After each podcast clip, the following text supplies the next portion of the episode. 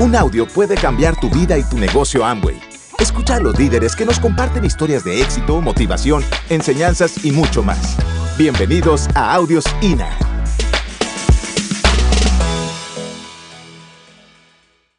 Y yo me acuerdo que el, el, el, hecho de andar y pensar diferente va a hacer que tú realmente comiences a andar tu negocio. Yo era deportista, yo fui nadador y fui nadador de un programa de alto rendimiento y cuando llegué a la universidad a estudiar deportes, una de las cosas que más me llamó la atención fue que había una cátedra que se llamaba natación. Y pues me tocaba ir a natación y yo era nadador. Y entonces yo entré a la primera clase y yo miré al profesor y el profesor cogió a todos mis compañeros y les dijo, vamos a aprender a hacer burbujas. ¿Todos han ido a clases de natación? No. Pero saben que uno aprende primero haciendo burbujitas, ¿verdad? No. Por ahí está el negativo que no califica. Y entonces comenzaron con las burbujitas, comenzaron con las burbujitas, comenzaron con las burbujitas, y yo ya sabía nadar, entonces yo lo volteé a mirar, y yo le digo, pero yo sé nadar ya, y me dice, entonces nada de libre, entonces yo nada de libre, me dice, ok, nada de espalda, y nada de espalda, nada de pecho y nada de pecho, nada de mariposa y nada de mariposa, y cuando acabó yo dijo, sí, yo a usted no tengo nada que enseñarle, pero no va a pasar la materia con cinco conmigo. Y yo me quedé mirando y yo le digo, pero si usted desarrolla competencias y la competencia aquí es que yo sepa nadar y ya las tengo, ¿Por qué no voy a pasar con cinco? Me dijo, porque cuando una persona ya trae competencias desarrolladas, debe desarrollar otras. Ahora le tengo un reto. Van a dar libre, espalda, pecho y mariposa, pero al revés y en reversa. Entonces su brazo en libre ya no va a ir hacia adelante, sino va a comenzar a irse hacia atrás. Y vas a comenzar a nadar hacia atrás. Y ustedes tendrían que haber visto cómo a pesar de yo haber nadado durante 17 años, volví a tomar agua, volví a hundirme, volví a sentir que me estaba ahogando, volví a frustrarme, y volví a comenzar a informarme. Me tomó seis meses de mi vida lograr nadar todos los estilos en reversa. Imagínese usted nadando mariposa cuando usted normalmente va braceando hacia adelante, usted comenzando a bracear hacia atrás. Pasa de ser mariposa como mariposo. Ahí se es diferente porque uno se ve bien raro haciendo esas vainas. Pero en ese momento, en mi cabeza se quedó un concepto que me dio claridad de por qué hacer el negocio de Amway y de cómo desarrollarlo. Porque la gente todo el tiempo me busca y me dice, dime cómo lo hiciste siendo tan joven. Y cuando yo escuchaba los audios de Alejo y de Maribel, entendí también lo que aprendí en la clase de natación. Y quiero que te lo grabes bien porque esto puede marcar mucha diferencia en tu negocio. Conocimiento no significa comprensión. Hay personas que vienen al negocio de Amway buscando conocer el negocio y adquirir conocimiento. Y entonces van y le dicen a uno, dime qué tiene el champú. Y entonces uno le dice, no, el champú pues sirve para lavar el pelo y tal. Pero dime qué tiene el champú, ¿no? Que el champú. Yo me acuerdo que yo estaba una vez haciendo una demostración y una señora llega y me dice, pero dame un favor, ¿ese champú tiene sal? Y yo me quedé mirándola y yo le digo, pues la verdad no sé, pero deja el cabello limpio. Y me dice, ¿pero tiene sal? Y yo le digo, pues si quiere lo probamos, pero la verdad no sé. Porque yo soy de los que creo que el conocimiento te da competencias técnicas pero que con la comprensión te da habilidades prácticas para desarrollar este negocio. Y por eso para mí el tema de aprender a ir a nadar en reversa me hizo entender que es que la gente conoce y aprende demasiadas cosas basadas en el conocimiento, no en la comprensión. Y tú viniste hoy a una convención y estás aquí tratando de entender cómo carajos hago para que el negocio de Amway me funcione. Y estás aquí de pronto diciendo, pucha, esto tiene que ser para mí. Pero yo te voy a decir algo. No te preocupes por adquirir conocimiento, preocúpate por comprender por qué estás haciendo cada una de las cosas que haces. Porque tienes que saber que conocimiento no significa comprensión. Yo en el negocio de Amway conozco bibliotecas andantes. Uno dice una frase y dicen, ese es el audio de Jim Dornan, audio minuto 2.13. Y yo digo, este man es como, como una regencia, pero ahí todo en audios. Conozco gente que uno está hablando y dice, ay, si eso es del capítulo 4, página 3 del libro tal. Yo digo, si mantiene mucho conocimiento. Lástima que tenga poquita comprensión. Y entonces el problema en Amway no es llenarse de conocimiento, sino llenarse de comprensión. Porque en la medida que vas comprendiendo, el conocimiento se vuelve útil. Si no comprendes, si no comprendes el por qué lo estás haciendo, de nada te va a servir adquirir lo que estás conociendo. Si no comprendes lo que estás haciendo, de nada te va a servir adquirir todo lo que estás conociendo. Porque no se trata solamente de que llenes y llenes y llenes y llenes y llenes tu cabeza de conocimiento, sino se trata de que llenes y llenes y llenes tus actos de comprensión. El problema de la gente que firma en el negocio de Amway, de por qué tanto se van, es porque se dedican demasiado a llenarse de conocimiento y no a salir a hacer comprensión. Y hoy vamos a hablar entonces de cómo si conocimiento no significa comprensión. Fausto, entonces, ¿qué es lo que tengo que comprender? Porque yo sé lo que tengo que aprender para tener conocimiento. Tengo que aprender del producto, de Amway, de las marcas, de los beneficios, del plan de negocios, del plan de ventas y mercadeo, del plan de incentivos. Eso es conocimiento. Pero si no lo comprendes, difícilmente vas a poder lograr esa conexión con la gente. Ustedes se dan cuenta que yo me muevo y me muevo y me muevo y yo no sé si se han dado cuenta, pero yo me siento y yo me demoro ni 10 minutos en volverme a parar porque siempre he sido hiperactivo y desde niño me la pasaba así, pero algo que me ayudó a entender mucho la vida fue entender que el conocimiento no significa comprensión. Hay gente que dice, ay, yo para qué voy a la convención si siempre me motivan. Él está buscando conocimiento, no comprensión. Hablemos de comprender elementos que te van a llevar a ti a volverte profesional en el negocio de Amway, porque ustedes muy bien saben que yo soy de los que digo que hay gente que hace Amway de manera amateur y hay gente que hace Amway de manera profesional. Los que lo hacen de manera amateur se dedican a volverse capaces de hacer cosas. Y los que lo hacen de manera profesional nos dedicamos a desarrollar habilidades que nos lleven a un mejor nivel de comprensión del negocio. Si uno lo mira desde ese punto de vista, yo quiero entonces que hablemos de algo. Tienes que comprender que lo que nosotros buscamos son seres humanos, no recursos humanos. Una cosa es ser un ser humano y otra cosa es, una cosa es un ser humano y otra cosa un recurso humano. Hay personas que creen que lo que valoramos aquí es la formación profesional que traen. Y realmente lo que nosotros valoramos aquí es la formación personal que tú traes. Porque no es lo mismo ser un ser humano que un recurso humano.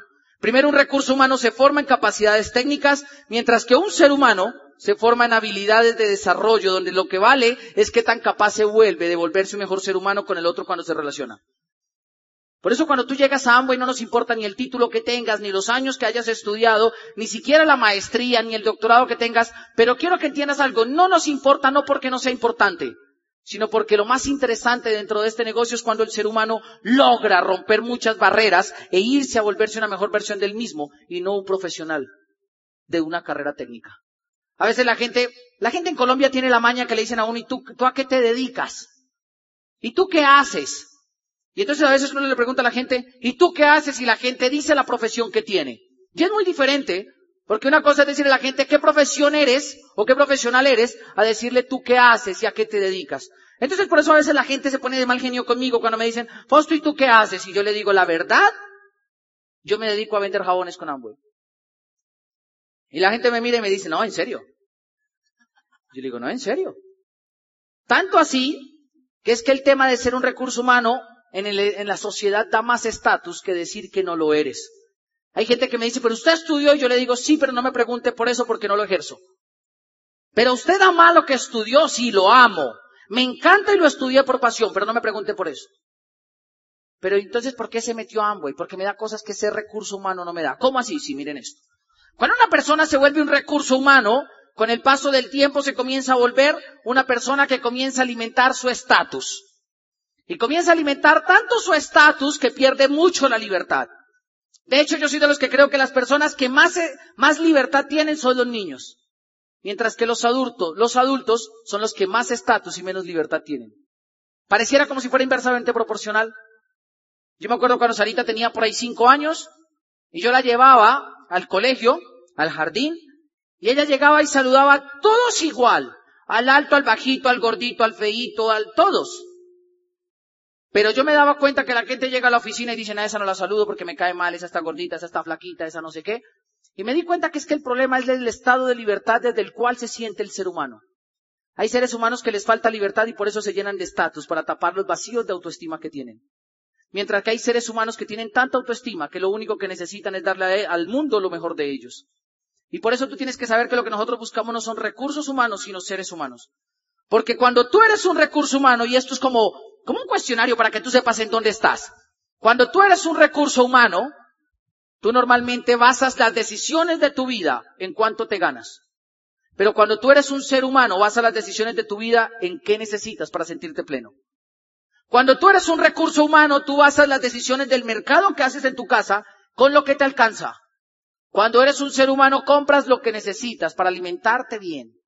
Cuando eres un, recurso humano, tienes 15 días de vacaciones. Cuando eres un ser humano, vacacionas cuando tú quieras. Cuando eres un recurso humano, vives en la casa que te alcanza para pagar o la cuota o la renta. Cuando eres un ser humano, lo que menos te importa es tener la casa para impresionar a alguien, sino tienes una casa donde tú y tu familia se sientan seguros. Los recursos humanos buscan tener cosas para aparentar a los demás. Los seres humanos buscan construir vida para sentirse tranquilos ellos y sus familias. Los recursos humanos, los recursos humanos normalmente no controlan el tiempo de su vida porque lo tienen a la venta de alguien que los contrató. Y los seres humanos controlan el tiempo y las decisiones de su vida porque un día tuvieron la autonomía de luchar por su vida. Y yo me daba cuenta de eso y me doy cuenta que entonces cuando uno entra en Amway uno está en la mitad de un punto donde uno tiene que comprender algo. Yo quiero que la gente en Amway me vea y me recuerde por el recurso humano que vengo siendo, o quiero que la gente me vea y me recuerde por el ser humano que soy. Y yo quiero que te lo preguntes bien. Porque hay gente que sale afuera a dar el plan de negocios tratando de meter gente siendo un recurso humano. Mientras que hay otros que dan el plan conectando de ser humano a ser humano. Y las cosas fluyen más. Lo que pasa es que el problema del negocio de Amway es entender que el negocio de Amway no da estatus pero da libertad. Yo iba a Bogotá y vagué. Iba manejando en mi carro, no en el Mercedes, sino en otro. Iba manejando mi carro, yo estaba recién calificado de Esmeralda hace dos años y era la segunda semana de septiembre. Y me dice una socia, vamos a Ibagué, que mi mamá está en Ibagué, a mi mamá le podría interesar hacer el negocio. Yo le digo, subas en el carro y camine. Y entonces ella se sube, y la verdad, me llamaron, yo llamé y me dijeron, pues ya que vienes a Ibagué, dictanos una junta de negocio. Y yo le dije, hecho. Y entonces yo salí a Bogotá un poquito tarde, y pues cuando uno va a Bogotá y va aquí un poquito tarde por la doble calzada, uno, uno acelera un poquito. Y entre la vía pues, que pasa enfrente de Pisilagos, los que han ido a Ibagué, se dan cuenta que eso es una recta linda para andar. Y yo andando así, ña, 140, ña, iba así. Cuando yo vi que pasé un radar, y yo seguí, ña, y al rato volteé a mirar por el retrovisor y venía un policía de carreteras, y yo, ¿y ese man viene rápido? Y yo iba así, y el policía me alcanza y me dice, ahoríllese, ahoríllese.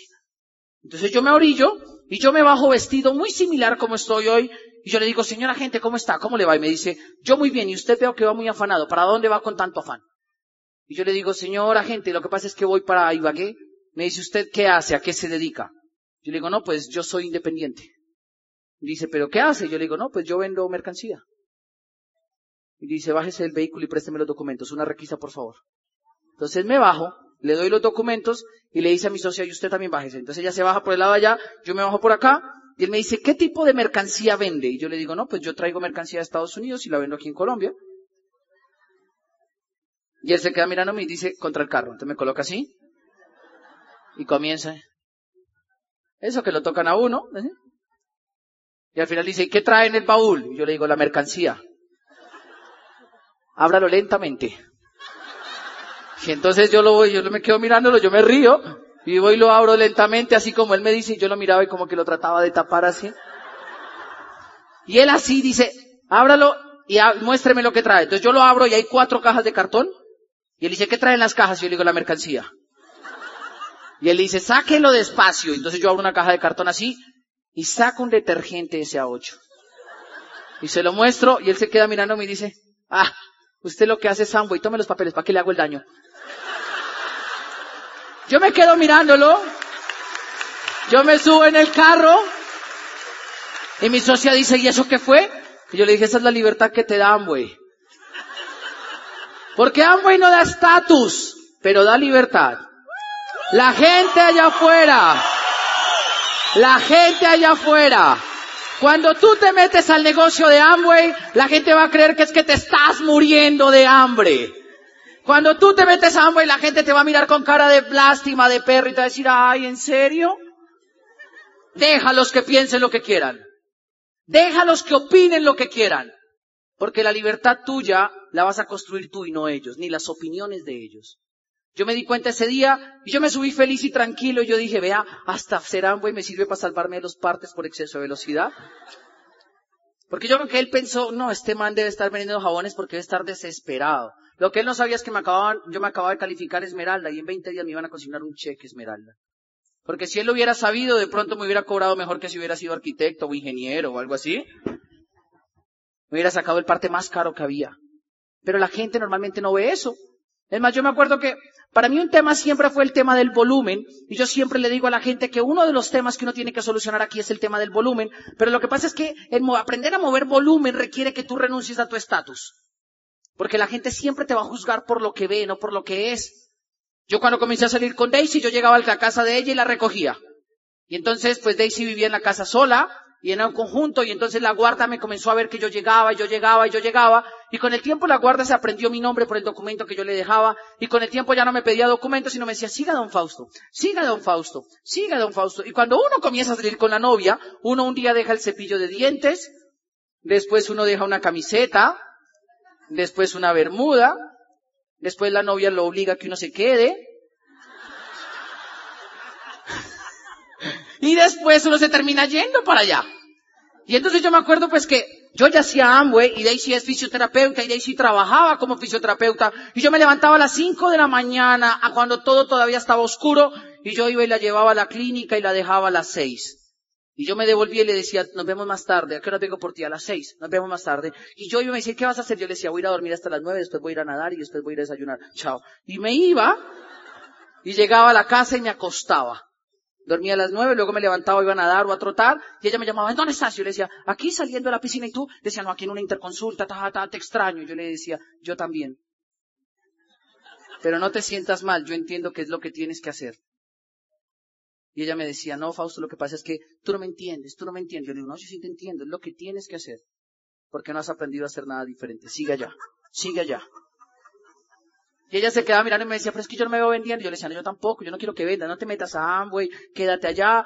Y al otro día iba y la dejaba, y al otro día iba y la dejaba, y así, hasta que un día la guarda se queda mirándome, y un día que entra y me dice, oiga, don Foster, ¿yo le puedo hacer una pregunta? Yo le digo, dígame, dice, ¿a usted no le da embarrada con la señorita Daisy?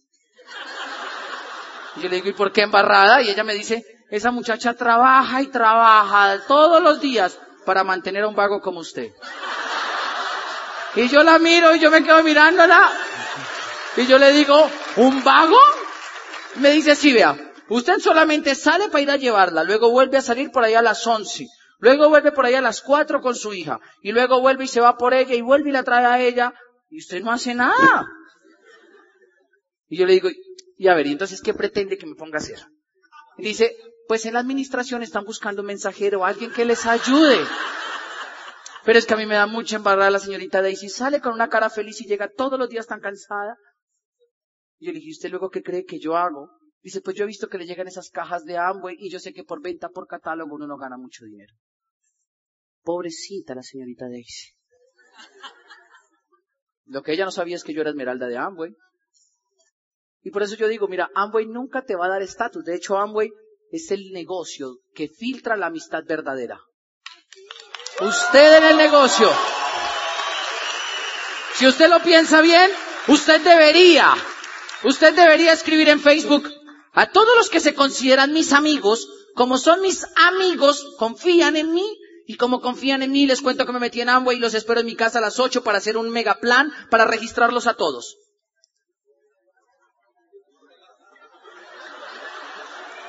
Yo les voy a decir qué pasó. Yo le dije, un día escribí en Facebook, amigos de Facebook, les quiero contar que me escribí en el negocio de Amway. Como todos son mis amigos, los quiero registrar a todos te han eliminado 200. Porque si uno es amigo de alguien, pero pana, parcero, así llave, cuate, uno normalmente, le dice, eh, vamos a votarnos de allá. Y él dice, ¿dónde? De allá. Listo, háganlo. Ni se vota, ¿sí o no? Y entonces uno en el negocio le dice, hey, mi cuata, mi, mi cuate, mi pana, mi llave, mi parcero, métete a un conmigo. Y dice, no, qué boleta. Ese no es amigo. Y yo me di cuenta que entonces Amway probablemente no te dé el estatus, que muchas cosas sí lo dan, pero te da la libertad que nada allá afuera te va a dar. Porque yo un día escuché en un audio que miles de profesionales, y yo quiero que veas esto, ¿quiénes aquí tienen una profesión? Fueron a la universidad. Y date cuenta esto, tú que vienes por primera vez. Todos, dejen la mano arriba. Todos ellos son profesionales que desean ser diamantes de Amway. ¿Cuántos de los diamantes aquí quieren irse a trabajar en las profesiones de ellos? Ninguno. Porque una cosa es tener estatus de recurso humano y otra cosa es tener la libertad de un ser humano que vive como le plazca. Nosotros no hacemos Amway porque el SA8 quite las manchas difíciles. Nosotros hacemos Amway porque la libertad te quita la pobreza mental. Y cuando tú entiendes eso, entiendes el poder que tiene la libertad. Yo a los 27 años solucioné el problema que mucha gente no soluciona a los 50, el tema de la papita. Porque los seres humanos se levantan a trabajar, a trabajar, a trabajar, a trabajar, a trabajar para buscar papita todos los días. Y el problema no es si le gusta el trabajo o no, el problema es que usted no ha solucionado el tema de la papita. Mi bisabuelo trabajó 40 años tratando de educar a mi abuelo para que tuviera papita. Y luego mi abuelo trabajó otros 40 o 50 para trabajar a mi papá, para darle a mi papá la papita que mi papá tenía. Y luego mi papá trabajó 40 o 55 años de vida que tiene para que a cuatro hijos no les faltara la papita. Y cuando yo me di cuenta que nació Sara, el mensaje en mi casa fue, vaya, trabaje duro, mi hijo, para que no le falte la papita. Y yo dije, y entonces si educo a Sara y no soluciono el tema de la papita, el único, lo único que le voy a poder decir a Sara es levántate, mi amor, duro, temprano a trabajar, cumple un horario y aguántate, porque no hemos solucionado el problema de la papita. Y tú y mi, tú y mi familia y la tuya llevan más de dos mil años buscando papita de gallo a grillo todos los días, de gallo a grillo todos los días, y todavía no han solucionado el tema de la papita. Y si no se ha solucionado, entonces es porque el tema de la libertad todavía no te pertenece. Porque tú no eres libre cuando andas por el mundo. Tú eres libre cuando lo que piensas y lo que haces sencillamente no afecta el ingreso que tú tienes en tu casa. Y cuando entiendes esto, dejas de buscar ser un recurso humano que tenga estatus y te vuelves un ser humano que tiene libertad.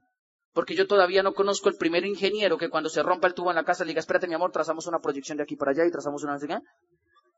Ni tampoco conozco un abogado que cuando esté discutiendo con la mujer le diga, espérate que me estás faltando el respeto de acuerdo al artículo tal, tal, tal, tal. Porque lo coge la mujer y... Ah.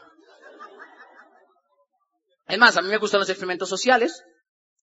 Y yo me acuerdo que recién yo entré al negocio, el tema del estatus era algo que me golpeaba muy fuerte. Pues porque usted joven, exitoso a nivel educativo, una especialización, y yo me acuerdo que con el tema del estatus era duro, y un día escuché algo del estatus, y yo fui, me metí al baño y me empeloté. Y yo me comencé a mirar bien, bien, bien, bien, levanté un brazo, luego levanté el otro, levanté una pierna, luego levanté la otra, y yo no me di cuenta el estatus por ningún lado. Además, por ningún lado se me notaba que yo era profesional en cultura física y deporte. Sin embargo, no obstante, en vista de eso, llamé a mi hermano menor. Sebastián, venga para acá y en pelotes en el baño conmigo. Y entra Sebastián y me dice, ¿qué? Yo le digo, en pelotes, rápido. Él se desnuda y yo lo comienzo a mirar y le digo, ¿por algún lado se ve el profesional? Y él dice, no, ¿por qué? Yo le digo, porque la gente a veces anda juzgándose, mirándose el uno al otro, más o menos porque tiene una profesión. Camine para la piscina. Entonces nos fuimos a una piscina a nadar. Y a mí me gusta, me, senté en ese día en el vestir y yo le decía, a ver, e, e, ese panzoncito tiene cara de qué profesión. Y tratamos de buscar a ver si lo que tú reflejas es el reflejo de tu profesión y nos dimos cuenta que nada tiene que ver cómo tú te comportas con la profesión que tú tienes. Lo que sí tiene mucho que ver es el estatus que tú te creas con la forma como tú comportas con los demás. Los seres humanos, yo soy de los que creo que no hay buenos y malos, sino gente que tiene mucho estatus y gente que renuncia a él. Porque cuando nos dimos cuenta de eso, nos dimos cuenta que hay seres humanos que tienen mucho valor en la vida por lo que le aportan a los demás. Y hay otros que pierden el valor en la vida porque no quieren aportarle a nadie. Y tú tienes que volverte un ser humano de los que aportan, de los que aportan, de los que aportan. Por eso yo quiero que comprendas y entiendas, conocimiento no significa comprensión. La gente me dice, Fausto, ¿cómo le doy el plan a un gerente de una multinacional? Pues vaya y siéntese enfrente de él que usted es un ser humano libre y mientras él es un, recurso humano. Él es gerente porque tiene estatus, usted es un ser humano y usted es libre. Vaya. Pero él se gana 30 millones y yo apenas me gano 5. Pero él se los gana por siendo recurso humano, usted se los gana siendo ser humano. Comprenda. Cuando usted tiene esa comprensión en la cabeza, aumenta su nivel de autoestima. Y al aumentar su, su autoestima, usted la mantiene íntegra y nada le afecta. Porque cuando usted todo esto comienza a trabajarlo, comienza a darse cuenta que el tema de la comprensión te va a llevar a vencer resistencias. Resistencia número uno, que aprendas a crear el volumen suficiente para moverlo. Porque en el negocio la gente entiende una cosa y conoce una cosa. La gente dice, ay, me toca ir a vender productos. Eso es conocimiento. Pero cuando tú llegas a la comprensión, realmente te das cuenta que todo el tema radica en creación de volumen. Y el volumen, señores, es reflejo de la autoestima que tú tienes como empresario.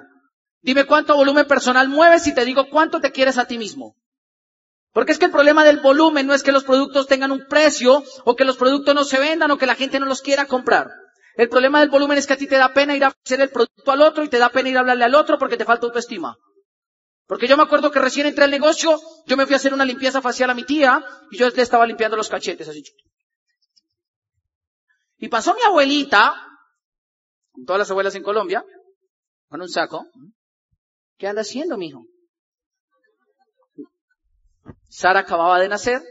Yo le digo, abuelita, me metí en un negocio en el que estoy trabajando y estoy haciendo limpiezas faciales. Entonces mi abuelita se acerca y me mira así y dice, ¿qué negocio es?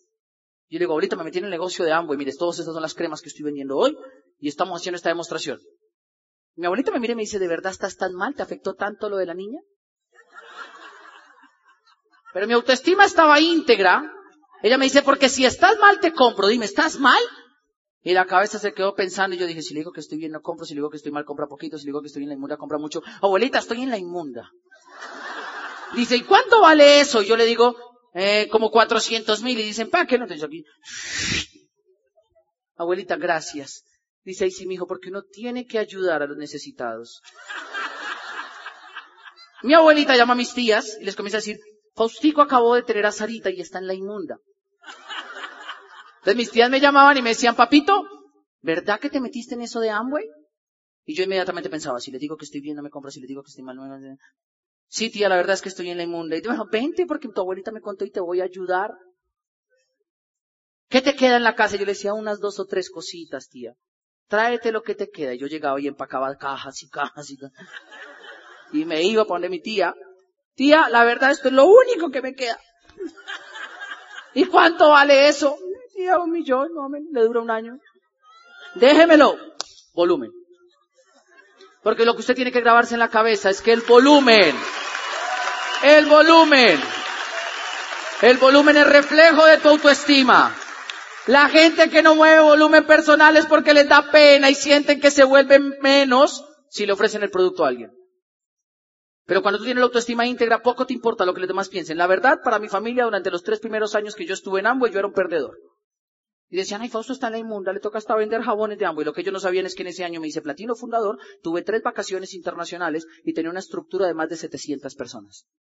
Lo que ellos no sabían es que cada uno de estos tres años yo me ganaba el doble de lo que se gana un médico en cualquier, en cualquier clínica.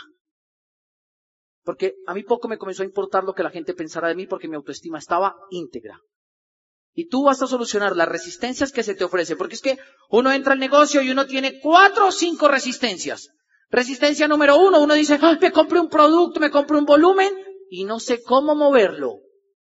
Resistencia número dos, uno dice, ¿y ahora cómo hago para meter a la gente? Resistencia tres, uno dice, ya los metí, ahora cómo hago para que hagan volumen. Resistencia cuatro, uno dice, ya los metí, ya hicieron volumen, ahora cómo hago para que también lo muevan. Resistencia número cinco, ya los metí, ya me movieron volumen, ya, ya compraron volumen, ya lo movieron, ahora cómo hago para que se queden más tiempo en el negocio haciendo lo mismo. Y esas resistencias se van a ir venciendo en la medida que tú aumentes tu nivel de creencia y de autoestima en ti mismo. Pero sobre todo en el momento en que comprendas que tú eres un ser humano libre y vas a buscar tu libertad y no a volverte un estatus dentro del negocio. Porque cuando tú entiendes eso, probablemente vas a comprender y vas a comprender completamente cómo funciona el tema del volumen. Lo que pasa es que uno tiene que comprender cómo funciona todo el proceso. Proceso del volumen. Uno primero compra, yo me acuerdo el primer día que entré al negocio, me emocioné comprando unas cajas y estaba tan feliz que realmente yo creo que el volumen se divide en cuatro etapas. Etapa número uno, la etapa de la euforia. Usted dice, me hicieron un negocio, monté un negocio. Etapa número dos, la resaca emocional. ¿Qué hice ayer? Y cuando usted pagó con una tarjeta de crédito a una cuota, la resaca es doble. Etapa número tres, la etapa de la pena. Usted corre las cajas para un lado, les coloca un mantel encima y hace un centro de mesa nuevo. Etapa número cuatro, la resignación. Le quita el mantel y dice, pues por lo menos me los gasto. Y se va del negocio. Si usted deja que a usted le entre la resignación, usted nunca va a ser exitoso en este negocio. Si usted deja que le entre la etapa de la pena, nunca va a ser exitoso en este negocio.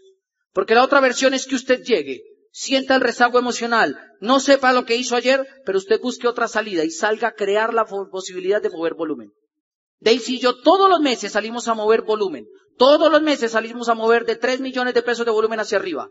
No porque necesitemos el dinero de la ganancia comercial, porque realmente la ganancia de nuestra red representa mucho más que la ganancia comercial, sino lo hacemos para mostrarle a nuestro equipo que es que realmente aquel que no está dispuesto a mover volumen no le va a funcionar. Y la gente me dice, ¿entonces ustedes venden mucho? Y yo le digo, no. A nosotros la gente nos obliga a venderles. ¿Cómo así? Sí. Mi propuesta es clara. Tengo un negocio para ti, hay que conectarse con un supermercado. Me dicen, ¿y qué vamos a llamar supermercado? Se llama Amway. Si te conectas, lo compras todo más barato. No me interesa, entonces te lo vendo yo más caros. Eso, yo te ayudo. Y como la gente dice que te compra creyendo que te ayuda y sintiendo que te ayude, pues deja que los buenos samaritanos no entren. Pero véndeles el volumen. Nosotros creamos paquetes de 200 mil, de 300 mil o de 150 mil. Y yo tengo una vecina en el noveno piso, yo vivo en el 12, ella en el noveno, y yo voy a nadar y ella también a veces a la misma hora. Y un día yo iba nadando mariposa y entonces se hacen olas y ella no sabe nadar y entonces el cuerpito le hacía así. Y ella llega y me dice, uy, muchacho, deje mover tanto el agua. Yo, voy nadando por mi lado, tú nada por el tuyo. Y entonces ella me dice, pero es que usted manda mucha agua. Y yo le digo, ok, entonces cuando tú nadas yo me quedo quieto y cuando yo nado tú te quedas quieta, ok. Y así siguió y acabamos de nadar. Y ella me dice, ¿para dónde vas? Y yo le digo, para el apartamento. Ah, ¿tú vives aquí? Yo le digo, sí. Y entonces subimos en el ascensor y me dice, ay, ¿tú vives aquí en la torre? Y yo le digo, sí. ¿Y en qué piso? Yo le digo, en el 12. ¿Y tú? Dice, en el 9. Y yo en ese momento llevaba las cosas mojadas en una bolsita que decía, I love Amway. Pero sí. Y ella me dice, ah, ¿y es que tú vendes Amway? Y yo le digo, sí. ¿Y tú? Me dice, yo soy gerente de un banco. Y yo le digo, buenísimo. Dice, sí. ¿Y hace cuánto vendes Amway? Yo le digo, hace seis años. Dice, mm, ahora más tarde paso y te compro una crema dental para ayudarte. Y se bajó. Y yo me quedé pensando y yo dije, pues pucha, algo está pasando, algo hice mal, ¿qué hice mal? Y al rato sube y golpea, vecino, vengo por la crema dental. Y yo le digo, siga vecina, ¿quiere café o quiere agua aromática? Y me dice, una aromática está bien, yo le aromática. Y yo le digo, vecino, lo que pasa es que yo le tengo que ser sincero, no tengo cremas. Pero luego usted no vende Amway, sí, sí vendo Amway, pero no así. Entonces, ¿cómo vende usted? No, pues lo que pasa es que no, no le puedo explicar tan fácil. Me dice, ¿pero tiene cremas o no tiene cremas? No, sí tengo cremas, pero las tengo dentro de un paquete que se llama paquete exclusivo. ¿Cómo así paquete exclusivo? Sí. Lo que pasa es que yo hago Amway, pero a otro nivel. Yo solamente vendo paquetes para personas exclusivas. Y ella se queda mirando y me dice, ¿y cuánto vale ese paquete? Y yo le dije, depende de la exclusividad. Hay unos para gente menos exclusiva, que son 150 mil, otros para, gente medianamente exclusiva de 200 mil y otros para gente muy exclusiva de 300 mil. Eso sí, si tú te consideras bien premium, hay un paquete que vale un millón y dura un año para la casa. Y ella se queda mirándome y dice, ¿y qué traen los paquetes? Yo le dije, depende de lo que tú necesites. Pero entonces no me vende una crema sola, yo le digo, no, vendo paquetes. Ella me dice, pero entonces no es el mismo Amway. Yo le digo, ¿por qué no? Y dice, yo tengo una sobrina que también está en eso y lleva tiempo ahí con un catálogo y una revista y no sé qué, ¿verdad? Yo le digo, sí, también funciona así. Lo que pasa es que como yo lo hago, me funciona a mí. Entonces, ¿qué vecina? ¿Qué tan exclusiva es usted o qué? No, pues déjemelos ver y yo le digo. Entonces, pues como yo quería mover volumen, yo fui y saqué un paquete de 150 mil que tenía un contorno de ojos Judexten. Uno solo. Dice, ese es el de 150 mil. Si esa vale 150 mil. Dice, entonces ¿qué trae el de 300? Y yo le digo, no, ya de 300 trae otras cosas. Entonces le saqué uno más mezcladito. Y me dice, bueno, pues yo me llevo ese. Y se bajó. Y sale de y me dice, ¿por qué no le contaste el negocio? Yo le digo, porque ella todavía tiene demasiado estatus y no está en búsqueda de libertad. Así que no dejes que la gente que tenga estatus y no está buscando libertad te diga que tú no puedes hacer esto o que te hagan bullying. Crea volumen, crea volumen, crea volumen, crea volumen, crea volumen. Crea volumen. Gracias por escucharnos. Te esperamos en el siguiente Audio INA.